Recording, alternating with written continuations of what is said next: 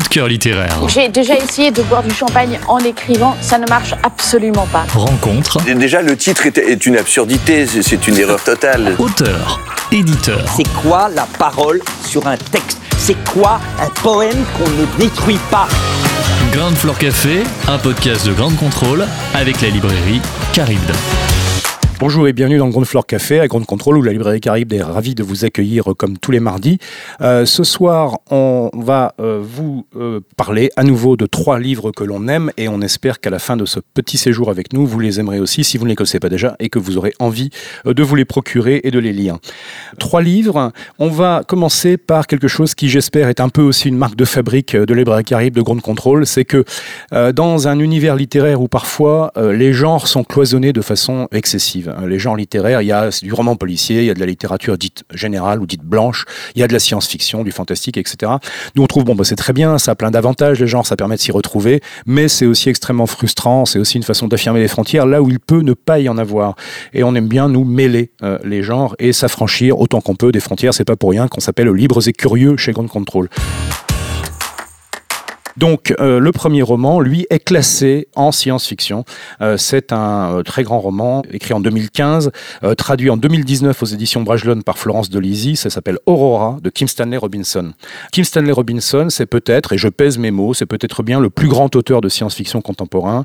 C'est un type assez incroyable, euh, un Californien, euh, qui a une œuvre maintenant tout à fait conséquente derrière lui, dont je vous dirai un petit mot quand même, parce que chaque titre qu'il a écrit fait envie. Dans un univers de science-fiction où, bien entendu, il est question de science, il est peut-être l'archétype de quelqu'un qui est avant tout, un, fondamentalement, un littéraire, c'est un docteur en littérature, un spécialiste de Philippe Cadic, hein, et il a une rigueur scientifique totalement affolante. C'est un obsédé de la documentation. Alors, Aurora, Aurora, c'est le, le thème de base, celui qui vous saute aux yeux immédiatement dès les toutes premières pages. C'est l'un des plus anciens thèmes de la science-fiction, un thème qui est né dans les années 40, hein, qui a été euh, exploité, voire surexploité dans les années 50 et 60, qui est ce qu'on appelle le vaisseau générationnel. Le vaisseau générationnel, c'est, je vous passe les détails euh, scientifiques ou para-scientifiques, mais en tout cas, on, envoie dans l'espace euh, un ensemble de gens qui euh, seront amenés, euh, qui ne verront pas en fait euh, la planète qu'ils visent parce que ça prendra trop d'années à s'y rendre, mais qui ensuite ben, vont développer en fait une communauté à l'intérieur du vaisseau. Donc ça pose évidemment des enjeux, on l'imagine bien, psychologiques, sociologiques, scientifiques et techniques absolument énormes, qui ont parfois été traités de façon sérieuse par les prédécesseurs proches du lointain de Kim Stanley Robinson, parfois de façon un peu moins sérieuse et beaucoup plus drôlatique. Mais donc le vaisseau générationnel, c'est en apparence un thème un peu usé ceux qui pratiquent la science-fiction. Et Kim Stanley Robinson, donc en 2015, réussit à le renouveler presque totalement parce qu'il le prend fondamentalement au sérieux. Il en analyse les moindres détails scientifiques, la faisabilité, euh, les problèmes concrets que ça pose à partir de la science de 2015. Et puis, euh, ça, ça pourrait être un gros traité euh, scientifique, un petit peu barbant, euh, sauf si on est vraiment passionné. Mais il réussit donc à traiter des exoplanètes, de la vie, de l'adaptation à, des circonstances complètement différentes, même si l'air est respirable, etc. Euh, parce qu'il utilise un biais complètement inattendu, un biais secondaire, mais qui devient absolument essentiel. C'est que l'ordinateur de bord de ce vaisseau, qui a évidemment un rôle essentiel, mais un rôle euh, avant tout euh, logistique. Euh, c'est celui qui gère effectivement des centaines et des milliers de paramètres et qui fait que le vaisseau tient le coup pendant ces centaines d'années de voyage. Mais cet ordinateur, l'ingénieur en chef de la dernière génération euh, avant qu'ils arrivent à leur cible, hein, à une centaine d'années-lumière hein, de, la Terre. Cet ordinateur, euh, l'ingénieur en chef va l'inciter, par des méthodes qui sont tout à fait les méthodes scientifiques d'aujourd'hui, lui fournir des algorithmes, des méthodes mathématiques, pour que lui, de lui-même, en fait, il se lance dans la voie de l'intelligence artificielle. Donc pour que ce supercalculateur devienne intelligent. Et là, du coup, euh, Kingston Robinson en profite non seulement pour passer en revue tous les principaux paradigmes de ce qu'est ou ce que n'est pas l'intelligence artificielle aujourd'hui, de façon extrêmement sérieuse, mais il le fait d'une manière très joueuse et très agréable à lire parce que le roman lui-même, Aurora, est en fait le récit demandé à l'intelligence artificielle par l'ingénieur en chef. Et ça, on l'apprend au bout d'une quinzaine de pages. Et on voit donc les caractéristiques narratives du récit se transformer sous nos yeux au fur et à mesure que, que l'ordinateur accède, ou pas, hein, à l'intelligence. Et donc le récit lui-même se transforme de maladroit, de gauche, de euh, surdimensionnant certains aspects euh, de, façon un peu mécanique, à quelque chose qui devient une prose alerte de littérateur, de littérateur humain en fait euh, vers la fin. Alors plus quelques passages absolument extraordinaires d'astrophysique. Donc c'est un c'est un roman qui est à la fois voilà très scientifique et qui rejoint des préoccupations très contemporaines, très actuelles. Très récemment, les quatre scientifiques français qui se sont rassemblés aux éditions La Ville Brûle autour de l'un des grands emblèmes de la pop culture hein, contemporaine avec l'art et la science dans Alien, paru également en septembre 2019, euh, nous proposent effectivement des réflexions qui sont très proches de celles que Kim Stanley Robinson nous permet de suivre à un niveau qui ne demande pas d'avoir justement un doctorat en astrophysique ou un doctorat en intelligence artificielle, ce qui est quand même agréable. Même pour des gens qui ne sont pas familiers avec la science-fiction, mais une porte d'entrée euh, absolument intéressante et plaisante, euh, c'est Aurora de Kim Stanley Robinson, donc euh, publié aux éditions Brajlon euh, dans une traduction de Florence de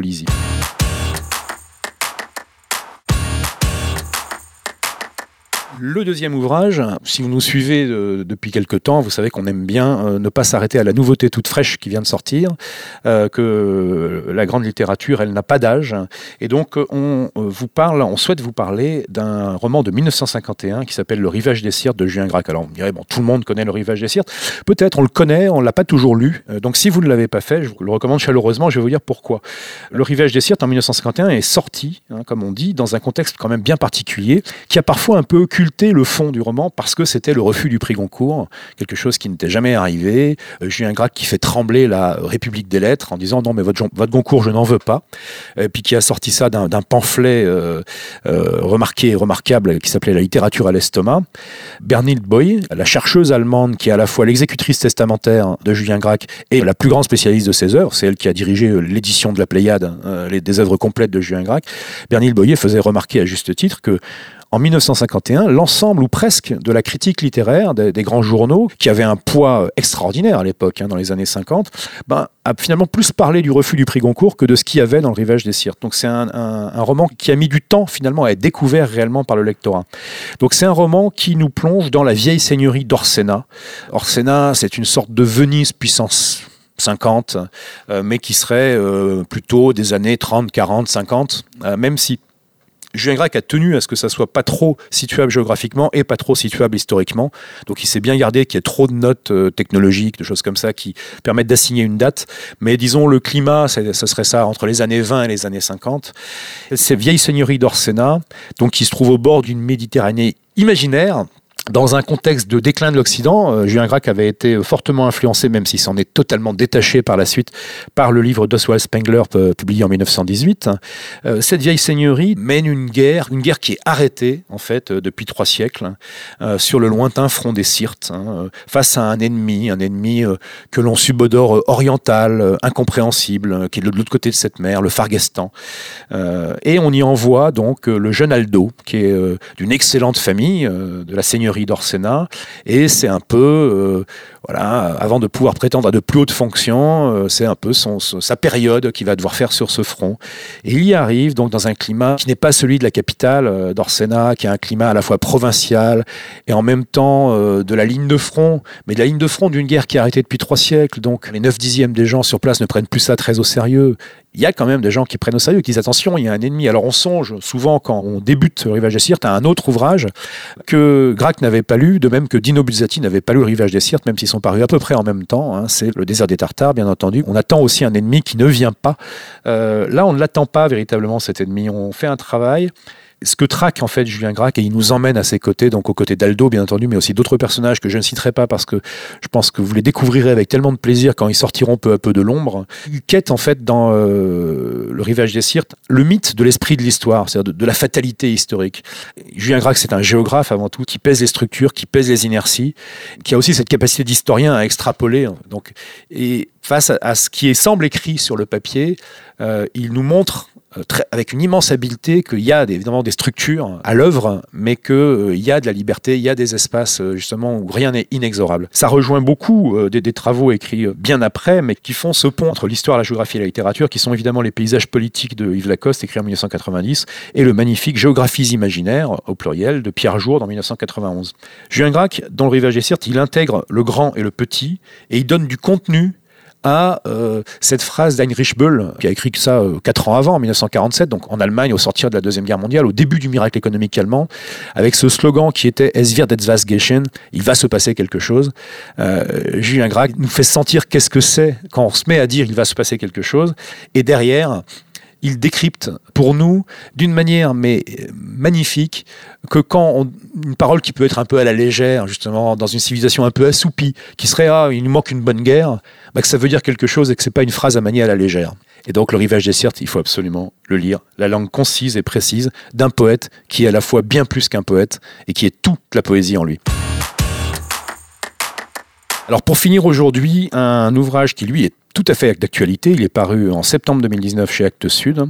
Euh, c'est un ouvrage qui s'appelle Substance euh, de Claro.